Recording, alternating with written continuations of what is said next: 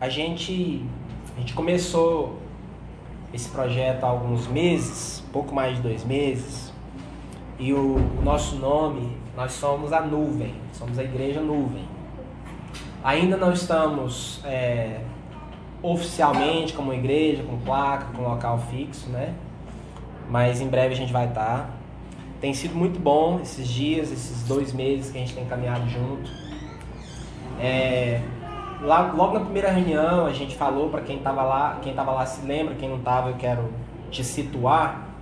Esse nome vem de, um, uh, de uma história que temos no Velho Testamento, de quando o povo de Israel estava é, rumo à Terra Prometida.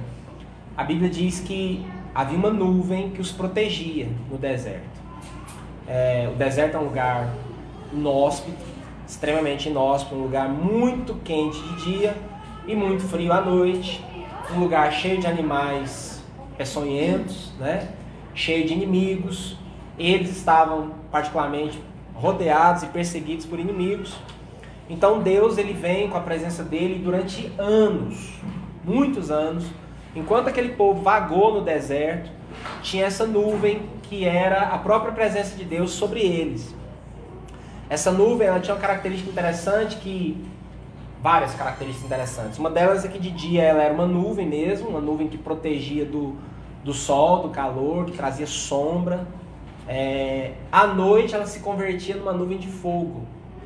Então ela trazia o calor, já que o deserto de noite a temperatura despenca. Ela trazia calor, luz e, e também ela afugentava os inimigos. Ela era a própria presença de Deus sobre aquele povo. Ali debaixo daquela nuvem, Deus falava com eles. Ali debaixo daquela nuvem, quando eles tinham fome, Deus mandava o alimento. Tudo estava ali, a presença de Deus estava ali. Então toda a provisão, toda a proteção, toda a palavra de Deus, Deus falava era ali, no centro, debaixo da nuvem, estava o tabernáculo onde Deus vinha, falava com, com Moisés e com, com o povo ali. Então essa essa imagem bíblica, essa essa história, ela me atingiu com muita força quando Deus me desafiou a, a começar esse, esse ministério. E aí, esse aqui é o grupo, né? Temos alguns irmãos que hoje não puderam vir, mas nós somos atualmente ah, umas 20 pessoas que estamos firmes seguindo essa nuvem. Então, isso é para situar quem está com a gente hoje pela primeira vez. Mais uma vez, eu fico muito grato por vocês estarem conosco. Ah, a gente está numa série de mensagens, começamos a estudar o Sermão da Montanha. Nós estudamos durante algumas semanas o, o Pai Nosso, é, a oração do Pai Nosso, frase por frase, foi muito bacana, Deus falou muito com a gente.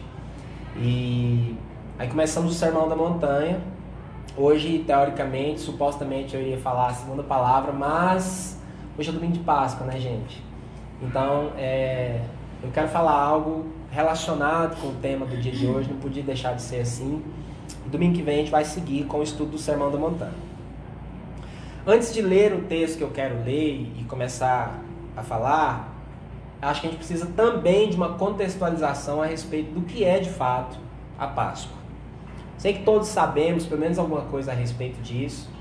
É, eu espero e acredito que você saiba que a Páscoa é bem mais do que chocolate, né? Do que o coelhinho da Páscoa. É... Eu não vou destruir a fantasia de ninguém aqui, não tenho nada contra chocolate, bem ao contrário. Né? Se você quiser me abençoar com chocolate qualquer dia do ano, eu vou ficar feliz. Mas, só que a Páscoa, na verdade, é bem mais do que isso. A Páscoa, na verdade, é uma, é uma história milenar, que tem a origem lá um pouquinho antes da nuvem, inclusive. Quando o povo de Israel era escravo no Egito, eles foram escravos lá por séculos construíram muita coisa para os faraós, né? É, Deus vê o sofrimento daquele povo e havia uma promessa de Deus de tirar o povo de Israel.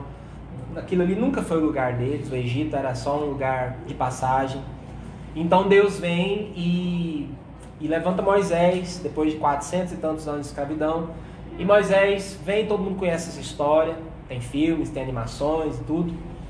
É, e lá no livro de Êxodo está escrita essa história que Deus levanta Moisés, Moisés vem e fala, olha, o Deus dos nossos pais, Deus de Abraão, de Isaac, de Jacó, me enviou é, para livrar o nosso povo daqui para a gente ir para nossa terra. O faraó naturalmente não, não acha bom a ideia, né? não concorda com a ideia de perder a mão de obra gratuita que ele tinha. Então o faraó diz, não, vocês não vão. E aí começam as famosas dez pragas, né? Que na verdade nada mais. Isso por si só é uma história interessantíssima, porque as dez pragas, na verdade, eram é, juízos de Deus, do Deus verdadeiro, contra os deuses do Egito. E para cada deus do Egito, Deus manda um, um, golpe. A palavra no original tem o significado de golpe. É, por exemplo, eles tinham um dos deuses mais famosos do Egito, era o deus Sol. Então, os egípcios acreditavam que o sol era um deus e tal. E aí Deus manda a escuridão para dizer: "Não, eu eu é que controlo luz e trevas, tá na minha mão. O sol de vocês aí, esse Deus de vocês, ele só ilumina se eu deixar." Os egípcios também acreditavam que o Nilo era um, um deus, o, rio Nilo, o que dava vida e tudo mais. Deus falou: "Não, o Nilo é só um rio que eu controlo. Então, as águas vão virar sangue, vai morrer." Toda a vida do Egito, do Nilo, vai morrer e assim por diante. O fato é que Deus manda aqueles golpes todos para quebrar a resistência do faraó e dos egípcios em geral, porque ninguém queria perder aquela mão de obra gratuita que estava ali. Até que finalmente é, eles saem. Só que antes da última praga, a última praga é muito, muito forte, muito chocante, né? Principalmente para nós, os nossos dias. É, mas o fato é que há algum tempo atrás o faraó tinha matado todos os meninos do, do povo de Israel. Tinha exterminado, tinha feito um grande genocídio de maneira muito cruel. E Deus então ele exerce juízo. Ele diz: Olha, todos os primogênitos do Egito vão morrer. É o último golpe, vocês vão sair. É, desde o primogênito de Faraó, que também era considerado um deus, até o primogênito do, do escravo mais mais rebaixado, aí vai morrer todo mundo. Menos, claro, os filhos do povo de Israel. E aí Deus cria um, um negócio que é um memorial. Deus estabelece uma festa. Deus diz: Olha, vocês vão matar um cordeiro, cada família de Israel, porque eles estavam ali misturados com o povo do Egito. Vocês vão matar um cordeiro, vocês vão... Ele, Deus estabelece uma refeição simbólica, memorial. Vocês vão pegar o sangue desse cordeiro, e ele estabelece o dia, a hora e tal. Vocês vão passar nos umbrais das portas, assim, na, né, nos portais. Porque quando o anjo da morte passar, ele vai ver o sangue nas portas e ele vai passar sobre a casa de vocês. Ou seja, quando ele vier passando de casa em casa, ele viu o sangue, ele passa sobre. Esse, inclusive, passar sobre é o significado original da palavra Páscoa. Inclusive, em inglês, é, é a Páscoa bíblica é Passover, passar sobre. É, então eles fazem isso que Deus estabeleceu, eles matam o cordeiro, a família deveria comer o cordeiro assado tal, tem toda uma simbologia ali, e eles passam o sangue nas portas, e naquela noite vem um anjo destruidor, mata todos os primogênitos, mas onde ele vê o sangue, ele passa sobre. E ali já é um, um, uma simbologia de um, do Cordeiro de Deus, Jesus, que morreria milênios depois, derramaria o seu sangue. A Bíblia chama Jesus de Cordeiro de Deus, é uma referência à Páscoa. Aliás, Jesus morreu na Páscoa, no feriado da Páscoa. Então veja, a Páscoa já existia antes. É... E antes de morrer, Jesus, como, como todos os judeus faziam e fazem até hoje, Jesus é Aliás, há quatro anos atrás, eu e minha mãe que está ali, a gente estava lá em Israel nessa época do ano. a gente viu os judeus comendo a Páscoa, uma loucura, uma coisa linda. Eles tiram a noite inteira, eles ficam doidos. Eles comem, eles se alegram, eles oram, eles brincam. É muito bonito. Até hoje a simbologia da Páscoa é praticada por eles. Só que Jesus, antes de morrer, ele ressignifica a Páscoa. Ele come a Páscoa com seus discípulos e tinha vários momentos em que se tomavam, é, é, se comia, se tomava um cálice de vinho e tal, tinha toda uma simbologia. Num desses momentos, eu estou sendo bem breve, porque tudo isso é assunto para a gente conversar muito tempo. Num desses momentos, Jesus fala: olha, a partir de agora, esse pão e esse cálice que vocês sempre comem, vão continuar comendo, tem um novo significado para vocês. Agora, esse pão é o meu corpo. E é interessante que não tinha acontecido ainda, mas Jesus fala como se já tivesse. Fala: Esse é o meu corpo, esse pão que vocês estão partindo, porque eles partem o pão e repartem uns com os outros. Esse pão é o meu corpo que é partido e dado por vocês, para resgate de muitos. É a nova aliança, é um novo momento, é um novo pacto, é um novo tempo de Deus para vocês.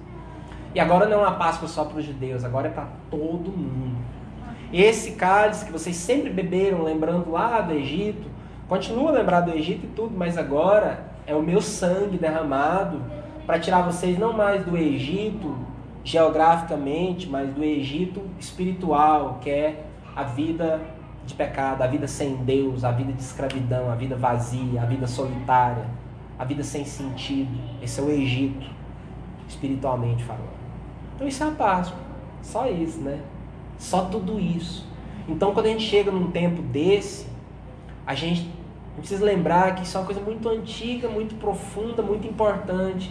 Nós estamos celebrando, ao celebrar a Páscoa, a gente está celebrando uh, um Deus que tirou um povo do Egito, uma coisa que nunca aconteceu na história, nem antes nem depois. E Deus tem tanto orgulho disso que a expressão que mais aparece na Bíblia quando Deus vai se identificar no Velho Testamento é: Eu sou o Deus que tirei vocês do Egito. Ele fala disso mais do que de qualquer outra coisa. Ele não fala: Eu sou o Deus que criou vocês, por exemplo. Ele fala isso algumas vezes, mas várias vezes, se não me falha a memória, por 32 vezes no Velho Testamento Deus diz: Eu sou o Senhor que te tirou do Egito. Deus tem orgulho de ser esse Deus, o Deus que foi lá e resgatou o povo dele e falou: Vocês são meus, vocês não pertencem a ninguém, vocês me pertencem, vocês são livres. Então, é uma história de liberdade, de resgate, de, de transformar escravos em uma nação. E aí ela é ressignificada e vira uma coisa melhor ainda, porque aí nos inclui. Então hoje o Senhor diz: Eu sou o Senhor que tirei vocês, cada um de vocês, da vida vazia, da, da solidão, do pecado, do que quer que vocês tenham vivido. É a Páscoa dentro de nós. É muito mais que um ovo de chocolate, né, pessoal? Bom, dentro desse contexto, então, a gente sabe que a Páscoa é, sobretudo, a pensar na ressurreição de Cristo. Porque ele morre, ele é sepultado e ele ressuscita, né? Então eu quero falar com vocês um pouquinho hoje é, sobre a questão da ressurreição. E eu queria que você abrisse sua Bíblia em Marcos 16. Vamos lá?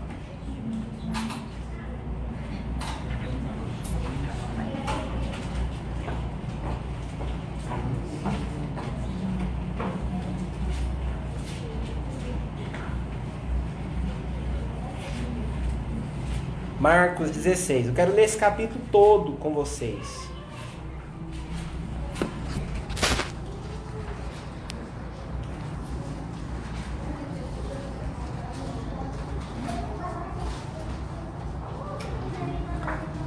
Ou abra ou ligue aí no celular, né, no aplicativo, que é o que eu vou fazer.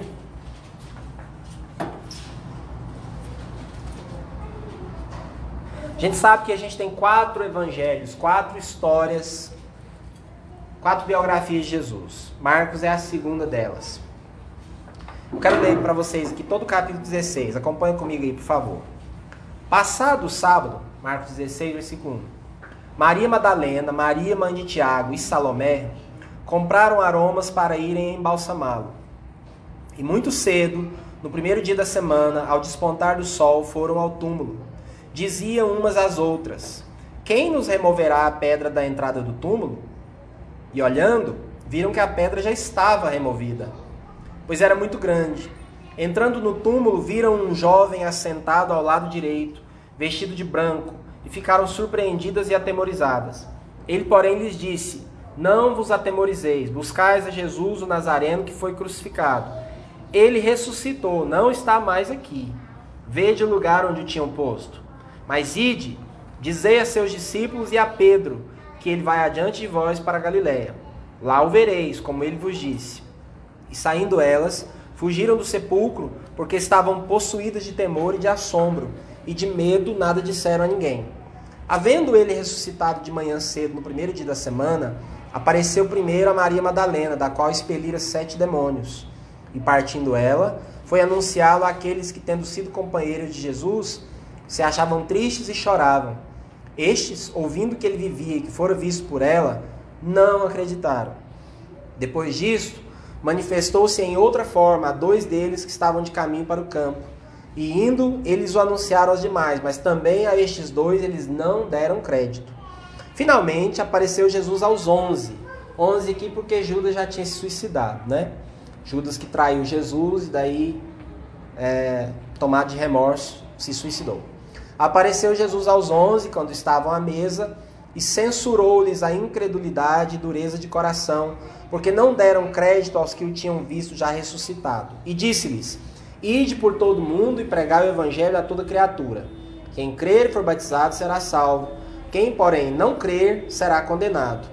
Estes sinais hão de acompanhar aqueles que creem. Em meu nome expelirão demônios, falarão novas línguas, pegarão em serpentes, e se alguma coisa mortífera beberem, não lhes fará mal. Se impuserem as mãos sobre enfermos, eles ficarão curados. De fato, o Senhor Jesus, depois de lhes ter falado, foi recebido no céu e assentou-se à direita de Deus. E eles, tendo partido, pregaram em toda parte, cooperando com eles o Senhor e confirmando a palavra por meio de sinais que se seguiam. Amém? Bom, segura aí o texto, porque eu quero só comentar com vocês aqui algumas coisas. É, aqui, Jesus tinha morrido, crucificado, foi sepultado. Ele foi sepultado num túmulo, num túmulo que não era dele, uma pessoa que tinha posses, deu o túmulo, então somente pessoas com dinheiro naquele tempo tinham um túmulo como esse, que é uma espécie de caverna com, com uma pedra na para tampar, né?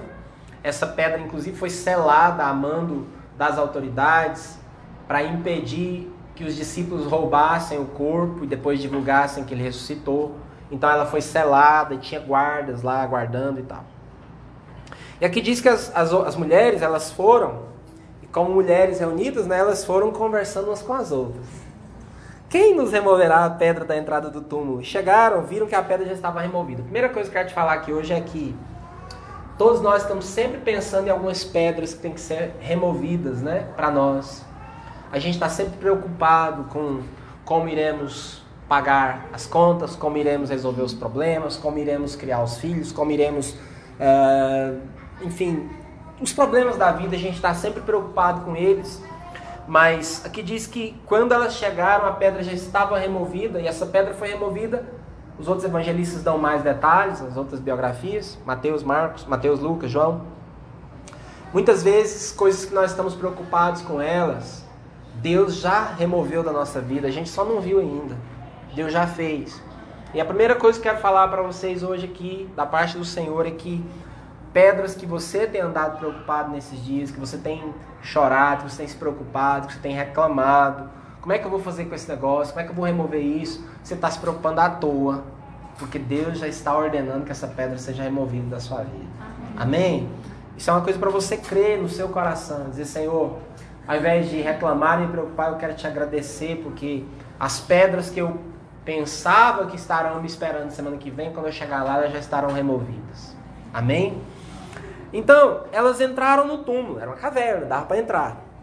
Aí vem um anjo, e esse anjo diz: Olha, não fiquem com medo, porque o Jesus que vocês procuram foi crucificado, ressuscitou, não está mais aqui. Olha o lugar onde ele estava e tal. E aí o anjo diz: Olha, vão, digam para os discípulos e a Pedro que ele vai adiante de vocês para Galiléia, como ele tinha combinado antes, porque Jesus tinha dito, ele tinha profetizado tudo, tinha dito que ia morrer, que ia ressuscitar, que ia encontrar com eles em tal lugar e tal. O interessante é que isso aqui é maravilhoso. Tem um livro sobre isso, um livreto que eu já li há muitos anos atrás e de fato isso aqui é uma coisa incrível. É que o anjo diz para elas assim, ó: "Digam para os discípulos e a Pedro que ele ressuscitou". Por que, que Jesus manda esse recado? E a Pedro? Por que destacar o nome de Pedro? Por que não dizer simplesmente, olha, vão e diga para os discípulos, Pedro não era um dos discípulos? É que Pedro nesse momento estava vivendo um inferno emocional. Porque Pedro é o cara que vocês devem se lembrar que negou Jesus três vezes. Pedro é o discípulo, é o discípulo que mais fala no, no, nos, nos, evangelhos. Ele é, ele é um sanguíneo, né? Um, aquele cara que fala toda hora, que é impulsivo. Jesus vem andando sobre as águas, ele pede para andar também. é, Jesus fala: Olha, quem que os homens dizem que eu sou? Ah, uns dizem isso, outro aquilo. E vocês, quem dizem que eu sou? Pedro levanta a mão: Senhor, eu, eu, eu. O Senhor é o Cristo, o Filho do Deus vivo. Então ele está sempre dizendo coisas. Tá, olha, Senhor. Jesus fala: Olha, vocês vão fugir, porque eu vou ser preso, vocês vão se. Não, Senhor, ó. Ainda que todos te abandonem, eu, eu morro do seu lado.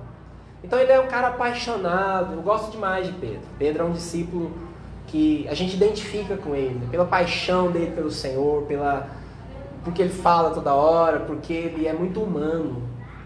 Alguns discípulos nem abrem a boca na história, outros falam de vez em quando, mas Pedro fala muito, Pedro faz umas coisas muito loucas, Pedro, Pedro é muito humano e ele é esse cara que jurou amor ao Senhor, que jurou ficar do lado dele, só que foi prender em Jesus. Quando a coisa apertou, Pedro ficou por ali de longe, aí chegaram, olha, você é um dos dele. E Pedro, não, não sou não. Não, você é, eu te vi. Não, não sou não, você está enganado, cara. Nunca vi mais gordo esse aí. Ah, não, você é, porque olha o seu jeito de falar. E aí Pedro começa a xingar, maldizer e dizer, não, não sou. Pedro negou Jesus assim, contundentemente. E ele fica muito mal. A Bíblia diz que quando ele está lá negando, aí o galo canta, né? Jesus tinha dito que antes que o galo cantasse, ele ia negar e tal. A Bíblia diz que Jesus olha para Pedro. E naquele momento Pedro sai, chora amargamente, ele fica muito mal. João diz que Pedro meio que desistiu, ele foi pescar, ele, enfim, ele achou que para ele tinha acabado. Eu não sei se você já teve uma situação assim, que você pisou na bola e você sabia que pisou na bola com Deus. Você, de certa forma, negou o Senhor. O Senhor que você crê, que você tantas vezes falou para outros. E aí você um dia tem uma atitude, você comete um pecado, você faz alguma coisa que você sabe que deixou o Senhor triste, você sabe que você feriu o coração de Deus, você sabe que acima de tudo você se feriu, você cometeu um pecado, você negou o Senhor e você fica achando que para você acabou. Eu já estive nessa posição, provavelmente muitos aqui, se não todos, já tiveram esse sentimento. Puxa, pequei, eu não sou tão crente como eu pensava, eu não sou tão santo como eu pensava, eu, eu fiz algo que eu achei que nunca ia fazer. E aí Pedro fica muito mal. E Jesus, sabendo disso, ele manda esse recado. Então, quando Jesus diz, olha, quando o anjo diz, né? Vão e digam para os discípulos e para Pedro que ele ressuscitou, é o Senhor dizendo assim: ó, deixa bem claro para o Pedro, caso ele duvide, caso ele ache que não, é para deixar claro, é para falar o nome dele, é para deixar claro que eu não me esqueci dele, que não mudou nada, que eu o amo, que ele é meu discípulo, que eu vou encontrar com todos os discípulos e com ele. Eu estou contando com ele, ele está na minha listinha. Eu não risquei o nome dele. Ele é meu, não mudou nada. Essa é uma mensagem que a gente precisa ouvir. Que você precisa saber que, independente dos seus pecados, das suas falhas, das suas imperfeições, dos seus erros, de coisas que às vezes você comete que você desiste de você, que você acha, não, para mim não tem jeito. É, enfim, o Senhor nunca vai pensar isso de você. A Bíblia diz que nada poderá nos separar do amor de Deus que está em Cristo. Interessante que o amor de Deus está em Cristo, é o que Paulo fala. Nem a morte, nem a vida, nem anjos, nem demônios, nem coisas do passado, do seu passado, nem do futuro, nada nem altura, nem profundidade, nada, nem angústia, nem perseguição, nada poderá nos separar do amor de Deus que está em Cristo Jesus. Nunca vai mudar nada entre o Senhor e você. Amém? Então é isso tudo que está incluído aqui nessa simples frase. Vão, digam para os discípulos e para Pedro. É como se ah, o Ronieri que está aqui pisou na bola, estragou tudo. Talvez o próprio grupo fale, não, esse cara, esse cara negou Jesus, poxa. A gente correu, mas ele não, ficou lá para negar. Né? Assim, só perde para Judas, que ganhou dinheiro com isso. Pedro não ganhou dinheiro, mas. Nossa, Pedro, nunca esperamos isso de você. Né, Ronieri? Mas aí o Senhor manda um recado e diz o nome do cara. Olha, diga para os discípulos e para o Ronieri que eu estou indo encontrar com vocês. A mensagem é muito clara. Deus nunca vai desistir de você. Ele sempre vai dizer o seu nome. Ele sempre vai te incluir. Nada que você fizer vai arriscar o seu nome dos projetos de Deus para você. Ah, continuando, é, então o anjo dá um recado da parte de Deus, de Jesus. Ele diz: Olha, Vão e digam para os discípulos e para Pedro que ele ressuscitou, certo? O que, que elas fizeram? Saindo elas, versículo 8, fugiram do sepulcro, porque estavam possuídas de temor e de assombro, e foram e obedeceram, contaram para os discípulos e para Pedro, certo? Não. Olha aí. E de medo, nada disseram a ninguém. As primeiras pessoas, olhe para mim, as primeiras pessoas que o Senhor Jesus responsabiliza para testemunhar o Evangelho, falou: vai lá, testemunhe, fala que eu ressuscitei. E fala para Pedro também. O que, que elas fizeram? Não testemunharam. Vai anotando aí no seu coração. Aí o texto continua, versículo 9. Aí o texto vai, coloca uma lupa, dá um detalhe, fala que ele apareceu para Maria Madalena. Essa história de Jesus falando com Maria Madalena está mais detalhada lá em João. Lá fala que ela viu o anjo, achou que era o jardineiro. Senhor, cadê meu mestre? E aí ele vira para ela e fala assim: Maria. E ele fala o nome dela de um jeito, porque quando alguém te ama, essa pessoa fala seu nome de um jeito único. Você sabe disso, não é? Sempre que há amor numa relação, existe um jeito único de chamar o nome. Mesmo que seja só no tom. Quando ele fala Maria, ela sabe que é o Senhor. Ela vira e também o chama de um nome que só lá em João, só uma vez na Bíblia alguém chama Jesus. Rabone que é uma, uma, uma variação de rabi, né, de mestre, mas é, é algo bem íntimo, bem assim, meu mestre, meu, meu mestre. Então essa história está lá em João, tá? Mas aqui brevemente Marcos fala que Jesus apareceu para ela e partindo ela, aqui é só com ela, e ela foi para anunciar, versículo 10. Aqueles que têm sido companheiros de Jesus estavam tristes e choravam. Ela chega e anuncia, versículo 11. Estes, ouvindo que ele vivia e fora visto por ela, não acreditaram. As primeiras testemunhas nem testemunharam. A segunda testemunha falou e ninguém acreditou. Continuando. Depois disso, e aí agora essa historinha aqui está lá em Lucas 24, com mais detalhes. Marcos resume todas. Depois disso, manifestou-se em outra forma. Jesus apareceu meio que disfarçado. A dois dele, não é disfarçado, é porque Jesus tinha ressuscitado o corpo dele embora ele fosse familiar, não dava para conhecer de imediato. Que inclusive nos conta como vai ser quando a gente ressuscitar, né? Você será você, só que na versão 2.0. Sem ruga, sem celulite, sem cicatriz, né? Uai. É, sem nada dessas coisas que a gente não gosta, sem cabelo branco, sem careca, sem perna torta, sem nariz esquisito. Você, só que perfeito. Então Jesus aparece Aqui, Marcos fala, né, no versículo 12.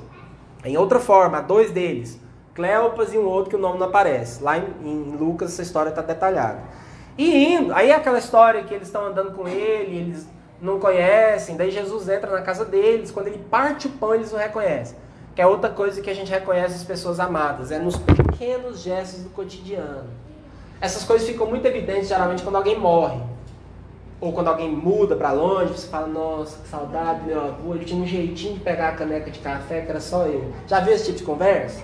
Ah, minha tia que faleceu, ela, ela, ela gostava de uma coisa. A gente sempre lembra de detalhes que no cotidiano são invisíveis. Mas quando a pessoa distancia, você começa a lembrar que aquela pessoa tinha um jeito de jogar o cabelo que era só dela, essas coisas. Certo? Ah, então, quando Jesus parte o pão, esses dois o conhecem, aí Jesus desaparece. Bom, olha o que, que esses dois também fazem, versículo 13. Indo, eles o anunciaram aos demais, mas também a estes dois, eles não deram crédito.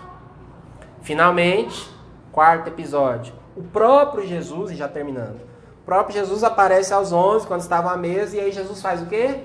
Dá uma dura neles, pela incredulidade e dureza de coração. Estou lendo o versículo 14. Por quê? Porque não deram crédito aos que o tinham visto já ressuscitado. Então, gente, o que eu quero falar aqui hoje? Já concluindo. O tema dessa minha mensagem hoje é as testemunhas da ressurreição.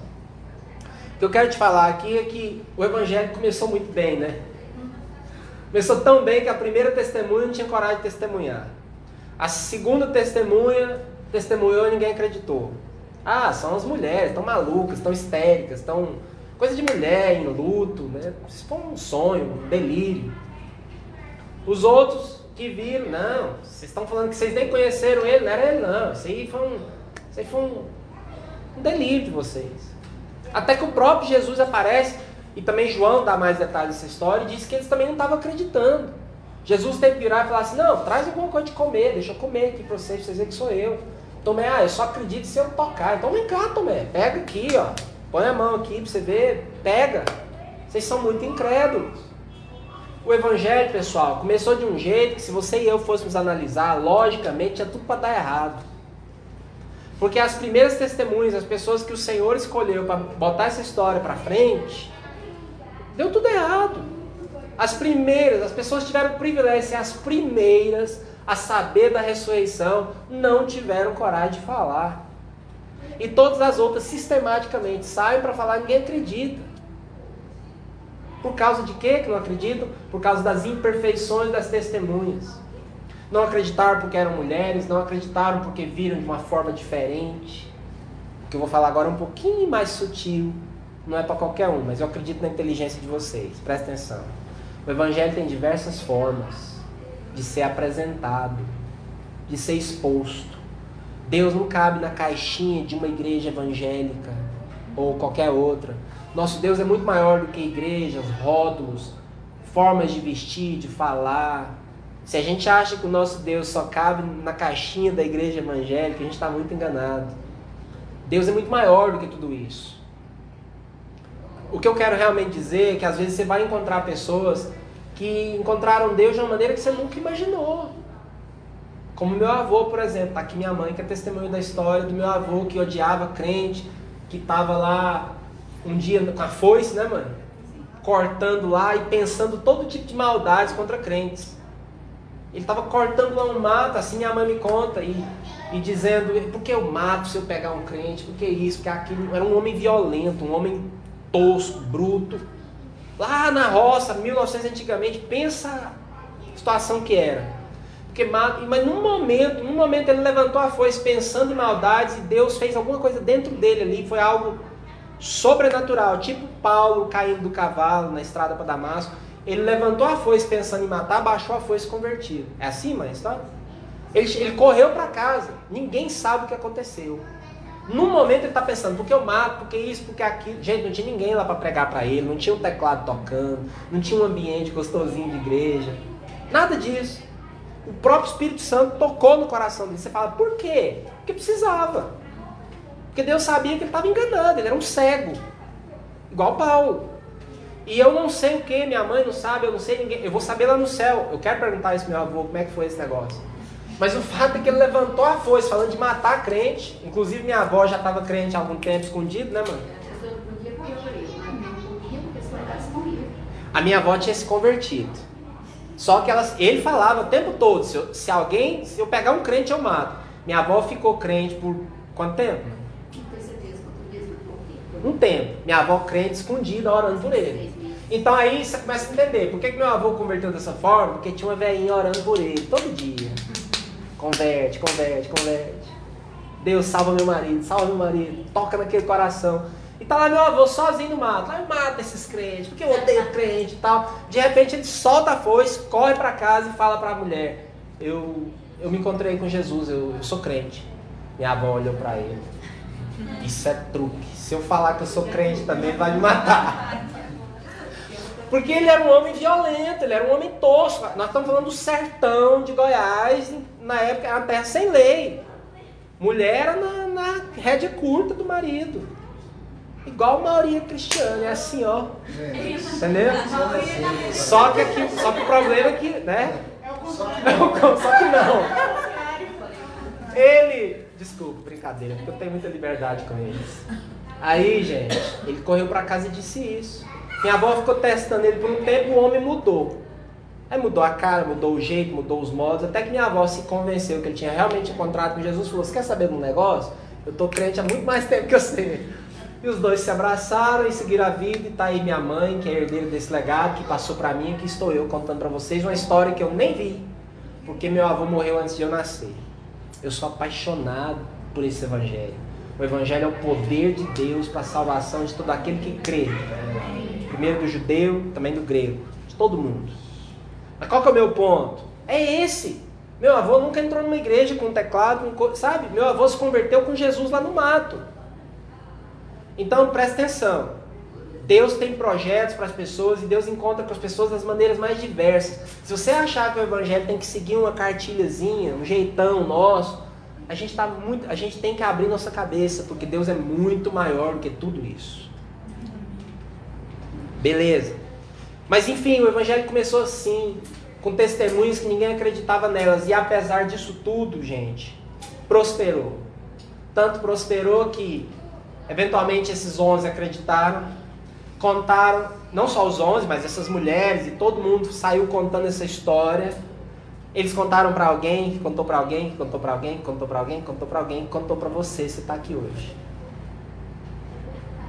O Evangelho funciona, tem dois mil anos que essa história está sendo contada. E a gente está aqui. O último ponto que eu quero falar é que esse pessoal testemunhou sobretudo da ressurreição. E aí é que vem a conexão com a Páscoa para a gente encerrar é que nós somos, na verdade, chamados para testemunhar da ressurreição. Porque veja, falar que Jesus tinha morrido não precisava ser dito, todo mundo viu. Foi público. Aliás, Jesus não foi o único sujeito que morreu crucificado. É outra ilusão que muita gente tem. Ah, Jesus morreu na cruz, a gente acha que foi só ele. De vez em quando alguém lembra, ah, tinha aqueles dois também do lado, né?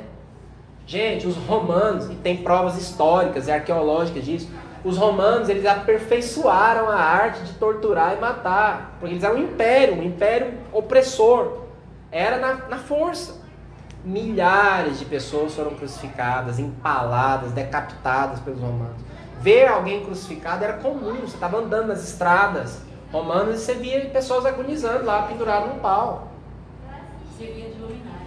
Sim, Dependendo do imperador, então, nas diversas fases do império, eles tacavam fogo, como o Aiden está mencionando. Os romanos jogavam os inimigos, eram para os bichos lá no Coliseu. E ficavam se divertindo. Ah!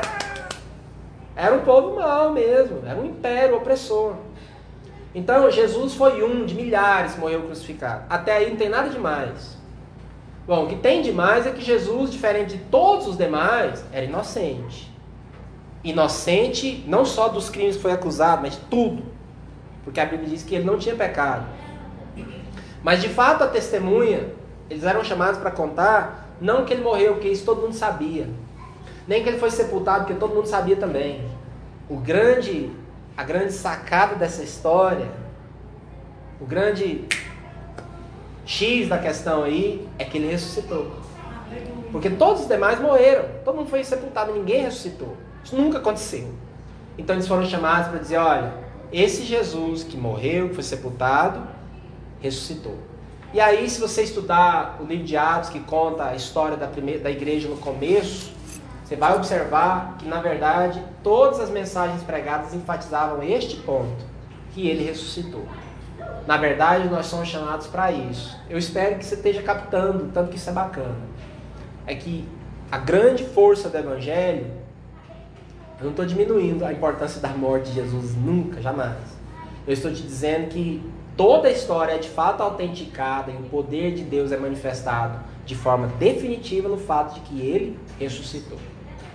Tanto que no livro de Atos, nas epístolas, o tempo todo que é enfatizado é isso. Ele morreu, mas ressuscitou. O Deus que ressuscitou Jesus dentre os mortos também fará isso com vocês. Se você ler o livro de Atos, eu aconselho que você o faça com atenção. Você vai ver que desde o primeiro sermão de Pedro, em Atos 3, até todos os demais, eles sempre enfatizam o fato: olha, esse Jesus que andou por aí, que pregou, que curou, que foi morto, que todo mundo sabe da história, ressuscitou. Está vivo. Apareceu, Paulo fala lá em 1 Coríntios 15, apareceu para Pedro, apareceu para esse, apareceu para mais de 500 irmãos. E apareceu para mim também depois, Paulo fala. Então a grande sacada do evangelho, pessoal, é essa. Não é apenas que ele morreu e foi sepultado, isso é importantíssimo, claro. Mas é que ele ressuscitou, é isso que completa o ciclo. Paulo, em 1 Coríntios 15, resumindo o Evangelho, ele fala: olha, o Evangelho que eu recebi, que eu prego para todo mundo é esse: é que Cristo Jesus morreu, foi sepultado e ao terceiro dia ele ressuscitou. Então nós somos, você é uma testemunha da ressurreição. E aí isso nos propõe um problema. É que da mesma forma que não acreditaram que, que algumas das testemunhas não tiveram coragem de falar. não acreditaram em Maria Madalena, não acreditaram nos dois lá. Em muitos momentos você e eu não teremos coragem de falar. Só eu ou você também já teve um momento da sua vida que você queria falar de Jesus para alguém e não teve coragem? Só eu que já cometi esse pecado? Só eu, né? Eu sou mesmo um grande pecador aqui, me chama. Por favor. Vocês que são santos, orem por mim. Só eu, já aconteceu com você também, de você falar de Jesus para alguém, contar a história do Evangelho e as pessoas não entenderem, não acreditarem. Uma vez eu fui cheio da alegria em falar de Jesus para uma mulher na Universidade Federal onde eu estudava, inocente. Olhei para ela, preguei para, falei de Jesus para ela, ela olhou para mim, ela era da Espanha. Ela olhou para mim e falou assim: Eu falei de Jesus e tal. Ela falou assim: A mim não me gusta este nome. Falei: Caramba, não te gusta? Despacito? Não, não me gusta. Falou na minha cara. Quantas vezes eu falei de Jesus para alguém que simplesmente deu de ombros. Mas isso não importa. Porque muitos crerão. Muitos estão esperando que você e eu falemos. Olha, uma vez eu fui falar com um cara, professor, falou para mim assim, bom, a história é até bacana, só que tem uma coisa, eu não preciso disso aí, nunca precisei de Deus e vivo sem ele. Então, resumindo, um dia talvez eu precisar, eu até posso escutar isso que você está falando, mas a história é legal. Eu falei, é, tá. Chocante, né? daí pra frente. Nos choca. Só que isso depois completou. Glória a Deus. Porque Deus tem um prazer especial. A vingança do Senhor é pegar esses caras e falar: É, pois eu ainda vou te ver de cara no chão, chorando ah, e adorando. Essa é a vingança. Vingan Deus não tem prazer em mandar ninguém para o inferno, pessoal. Que é outro entendimento errado de muita gente. A Bíblia diz que Deus não tem prazer na morte do ímpio. Sabe qual que é o prazer de Deus? É um cara desse aí. Isso que o César falou, se converter. Se possível, ainda virar pastor. É para sofrer ainda mais. Brincadeira. Pessoal, eu quero te dizer isso. Você é uma testemunha da ressurreição. E aí eu vou citar agora Tomás de Aquino que disse assim: pregue o evangelho o tempo todo. Se necessário, use palavras. Porque não é tanto falar, é crer e viver. É crer que esse Jesus morreu e ressuscitou por você. Se você acreditar que o evangelho é real na sua vida, ele contagia outros. É impossível estar cheio desse Jesus e isso não, não sair. Isso sai. E eu quero terminar de verdade com, a seguinte, com o seguinte pensamento. Lembra dessa pregação de hoje? Por favor, você não tem que ser perfeito. Você não tem que ser aquela pessoa que fala eloquentemente para todo mundo acreditar. Olha, você pode ser mulher, você pode ser jovem, velho, feio, pobre, o que for, não importa. O Senhor te chamou para ser testemunho da ressurreição. Ah, mas eu falei ninguém acreditou. Seja bem-vindo ao clube. Porque as primeiras testemunhas que viram ele ressurreto, falaram, as pessoas não acreditaram. Teve uma versão que foi divulgada lá na época, que os discípulos roubaram o corpo, esconderam e saíram falando que ele ressuscitou. É claro que essa versão é impossível de acreditar, porque quando você pensa que a grande maioria dos discípulos originais foram torturados e executados porque estavam contando essa história. E aí, pessoal, é assim, vamos combinar uma coisa? É, ninguém morre por uma mentira. Se a gente combinar uma mentira aqui, pessoal, vamos sair por aí falando que, que o Onésimo é o, é o Batman. Vocês. A gente pode até combinar isso por algum motivo, qualquer, que eu não consigo imaginar qual.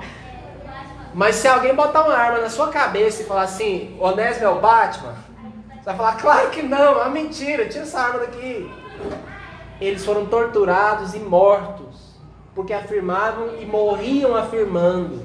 E a história registra os discípulos sendo estraçalhados por feras lá no Coliseu cantando, eles morriam cantando louvores, dizendo: Jesus ressuscitou. Ninguém morre por uma mentira. As pessoas só são capazes de dar a vida pela maior verdade de todas. Ele ressuscitou. Ele está vivo. Nós somos testemunhas disso. E se ninguém acreditar, não é nosso problema. Nosso problema, nosso desafio é testemunhar. Amém? Glória a Deus por isso.